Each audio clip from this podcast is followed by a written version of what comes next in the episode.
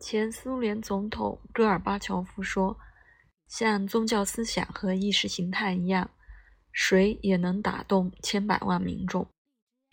自有人类文明以来，人们就始终逐水草而居。水不够了，人们就会迁移；相反，水太多了，人们也会迁移。水始终引领着人们的行踪。人们为水欢歌。”舞蹈，为水写赞颂之之词。人们也为争夺水而打仗。世界各地的人都需要水，没有一天不需要水。他这些话是普遍真理。人类离不开水。人类对水对水的需求量大得惊人。如今，美国每日耗水量大约。三千四百一十亿加仑，即十三万亿升，其中只有百分之一是居家用水，工业用水占百分之六，农业灌溉用水和水力发电用水是耗水大户，占了全部用量的两千六百六十亿加仑，即十万亿升，其中灌溉和发电各占一半。每日一千三百三十亿加仑，两者总共占全部耗水量的大约百分之七十七。从世界范围看，人类用水中百分之七十用于农业生产耗水。就耗水这一点来看，食品本身就是很饕餮的东西。每生产一吨谷物需耗水一千吨。一吨马铃薯耗水一千五百吨，而且越是沿食物链向上攀升，耗水就越大。比如生产一吨牛肉，即八千个汉堡包的需肉量，需耗水一万五千吨至七万吨；一吨鸡肉耗水三千五百至五千七百吨。我们星球有大量的水，但如我们已经看到的，大多数水是咸的。根据初步计算，地球上可资人类利用的淡水资源仅占水资源的百分之零点一。换个形象的说法，如果全部水资源只相当于一加仑的罐装水，那么人类的淡水资源只相当于一茶匙。如今的世界已经有超过十亿人缺乏清洁的饮用水了。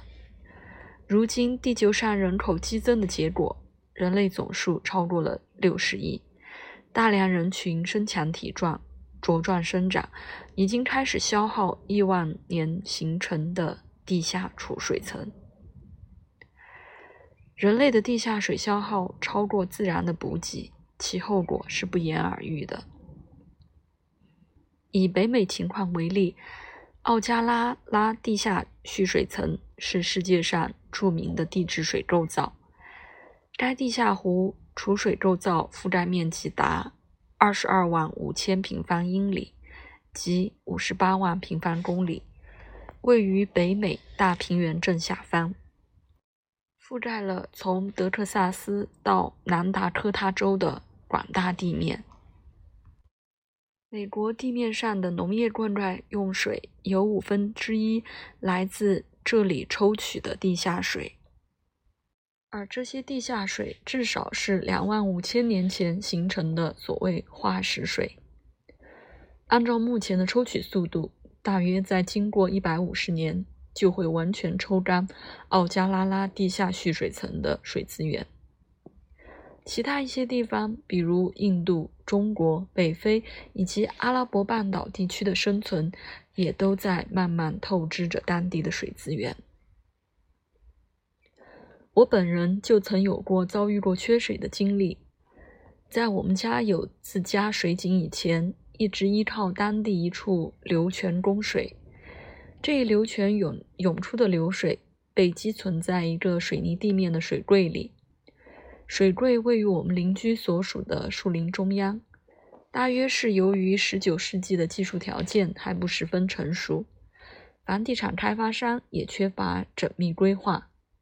水从水柜用泵提升到山坡顶上一对水箱里，水箱放置在一间摇摇晃晃的小屋内。屋子外面是一群群躁狂觅食的红松鼠。水从这里通过百年老管道，缓缓地依次流入我家厨房、卫生间、洗衣机以及花园浇水装置。有一年，这套陈旧地下管道系统有一段发生崩裂，水柜里的水一下子跑光了，都流进了树林。我们一连五天断水，马上就不敢对水漫不经心了。从那以后，我懂得了：如果你不把水当做好东西，不把水当做自然的大恩惠，你就试试断水的滋味吧。